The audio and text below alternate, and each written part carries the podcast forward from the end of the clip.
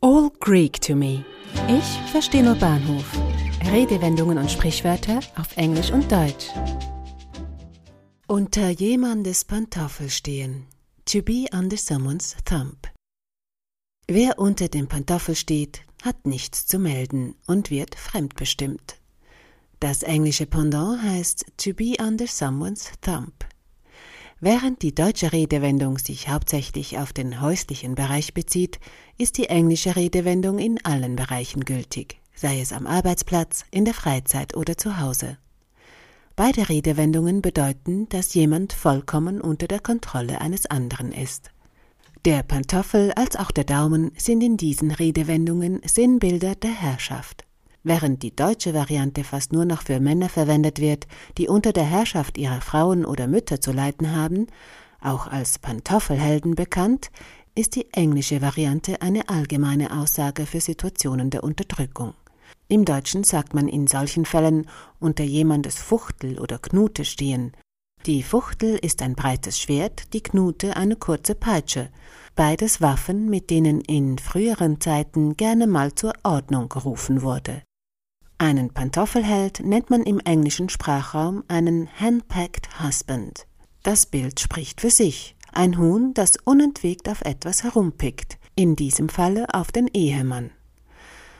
Der Arme ist ein richtiger Pantoffelheld. What a poor man, he really is handpacked.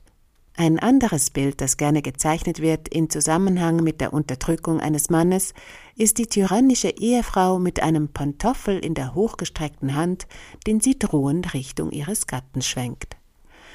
Bei meinen Recherchen über die Herkunft des Wortes Pantoffel bin ich auf verschiedene Varianten gestoßen. Keine ist restlos belegt. Es scheint, als würde das Wort von dem sizilianischen Pantoffola stammen, ein Pantoffel ist eine bequeme Fußbekleidung, die vorne geschlossen und hinten offen ist. Im Schweizerischen auch als Finkre und im Österreichischen als Schlorpfen bekannt. Gemäß Wikipedia stammen Pantoffeln vermutlich aus dem Orient. Da Sizilien lange Zeit von den Arabern besetzt war, ist es gut möglich, dass das Wort aus dem Arabischen entlehnt wurde. Im 19. Jahrhundert dann nannte man allgemein bequeme Hausschuhe Pantoffeln, auch wenn sie einen Fersenteil hatten und in dieser Zeit soll die Redensart unter dem Pantoffelstehen geprägt worden sein.